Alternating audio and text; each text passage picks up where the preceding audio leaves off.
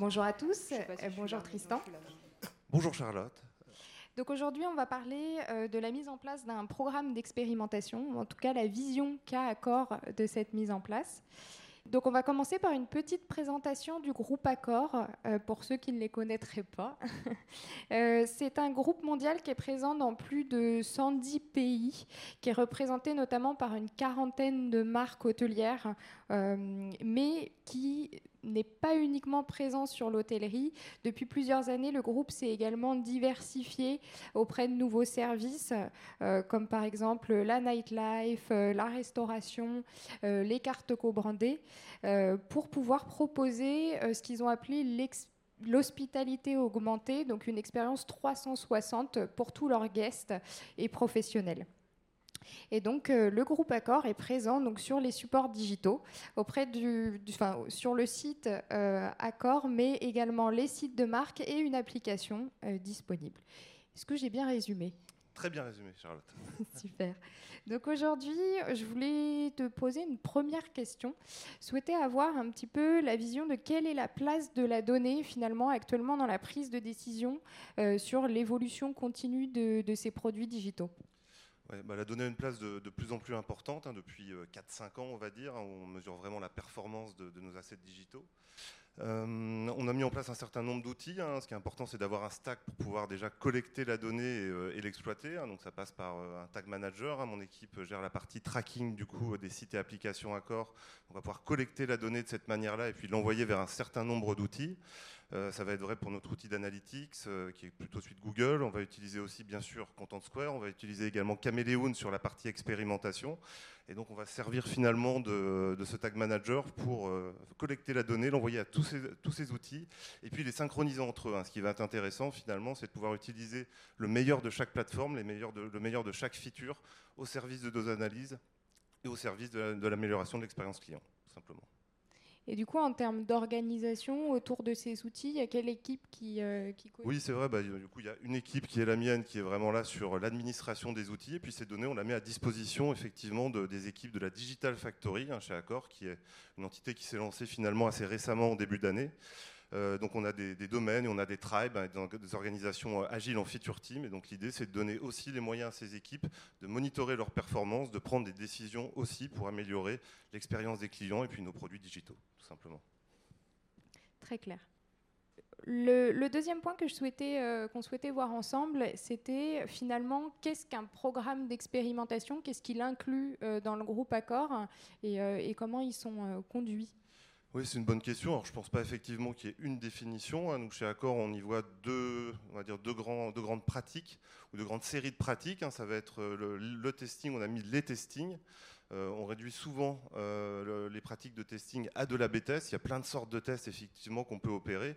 Donc on fait de l'AB, ABC test de manière assez classique chez Accor depuis un petit moment. On fait aussi d'autres types de tests. On fait des tests multivariés. on va faire des tests aussi qui sont dits de quasi-expérimentation ça en deux mots, hein, je ne sais pas si vous êtes forcément familier, mais euh, pour certaines raisons techniques, on va pas, par exemple être capable de, faire un AB test classique, euh, et donc on va tester sur, euh, typiquement, on a eu un sujet nous sur notre navigation, on ne pouvait pas forcément l'AB tester, techniquement c'était compliqué. Du coup, on l'a sorti sur un pays anglo-saxon et on comparait finalement avec un autre pays anglo-saxon qui était censé avoir une culture et des pratiques communes, et a commencé aussi par une langue commune sur le site, pour comparer les différentes pratiques et effectivement nous donner une direction euh, c'est pas aussi précis, je dirais, qu'une démarche de test ou d'AB testing en termes d'insight, mais ça nous donne quand même des informations euh, sur des sujets un peu, euh, un peu plus complexes.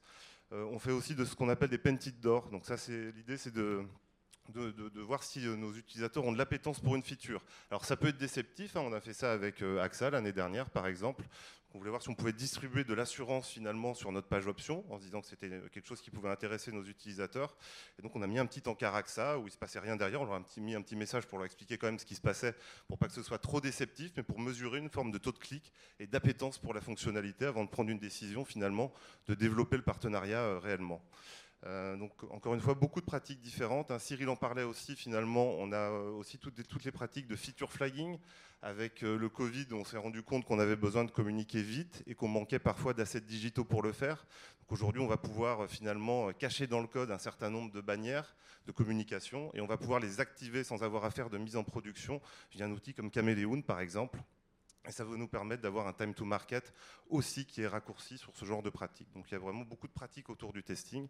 La deuxième, qui est quelque chose qu'on commence à aborder chez Accor, c'est vraiment la personnalisation. Donc c'est le deuxième bras finalement de ce programme d'expérimentation. Là, c'est des cas assez simples, effectivement. En tout cas, pour nous, on commence avec des cas assez simples. Les premiers use cases vont sortir début avril. Donc, on va vous dire qu'on est au tout début du chemin, finalement. Et donc l'idée là aussi, bah, c'est quand on reconnaît un utilisateur, réussir chez nous pour des choses assez classiques, bah, lui proposer en fonction de son historique d'achat peut-être euh, de la recommandation d'hôtel ou de destination, euh, ou tout simplement, comme on le disait, on est en train d'élargir finalement euh, ce qu'on distribue sur le digital, hein, avec une carte co-brandée, avec de l'expérience, avec de la mobilité. Et donc quand on sait que quelqu'un va, va, a réservé un séjour pardon, et n'est pas encore arrivé sur sa destination ou pendant son séjour, lui donner, se donner la capacité, s'il revient sur le site l'application, et eh ben de lui pousser euh, de l'expérience. Hein. Par exemple, j'ai réservé un séjour en Corse, eh bien je vais pouvoir lui, lui, pousser le fait qu'il réserve euh, son, euh, son activité de plongée, par exemple, au cours de son séjour sur le site. Donc ça, c'est les quelques use cases, les quelques pratiques qu'on a autour du testing, de la personnalisation et de ce que nous, on nomme en tout cas programme d'expérimentation chez Accor. Et notamment autour de la personnalisation, il y a tous les enjeux euh, first party, euh, cookie-less euh, qui arrivent et qui sont de plus en plus présents. Et je sais qu'Accor aussi tente d'y répondre et de pouvoir continuer, on va dire, cet axe de personnalisation de l'expérience client de manière la plus seamless possible, tout en se reposant finalement sur la donnée exploitable qui peut être recueillie. Euh, oui, oui, complètement. Hein. Donc, c'est effectivement, on déploie une custom, euh, une customer data platform, euh, et donc c'est par cette plateforme qu'on va opérer un certain nombre de, de, personnalisations. Effectivement, la donnée first party devient de plus en plus centrale, que ce soit parce que la, législation sur la collecte change et, les données tierce party sont de plus en plus, de moins en moins fiables et de plus en plus compliquées à collecter. Et donc, que ce soit pour des use cases finalement médias ou des use cases d'activation on-site, on va de plus en plus passer par cette donnée first party.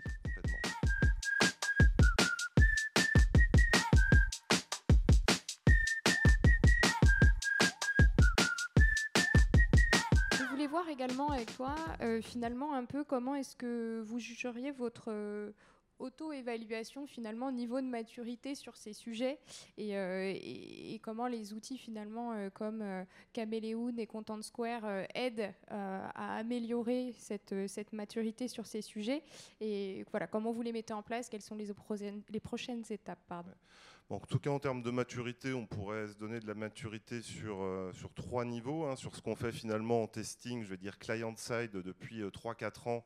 Euh, je pense qu'on on a, un niveau de 6 sur 10. On commence à avoir de la vélocité. On peut faire entre une vingtaine et une trentaine de tests par mois aujourd'hui. Euh, on commence à avoir de la maturité, c'est-à-dire tester des choses qui ont de l'impact, ce qui n'était pas forcément le cas avant. Hein. On testait un peu à droite, à gauche, et on essayait aussi d'acculturer les équipes. Donc on prenait un petit peu toutes les idées en se disant que déjà, on commençait à ancrer finalement la practice au sein des équipes.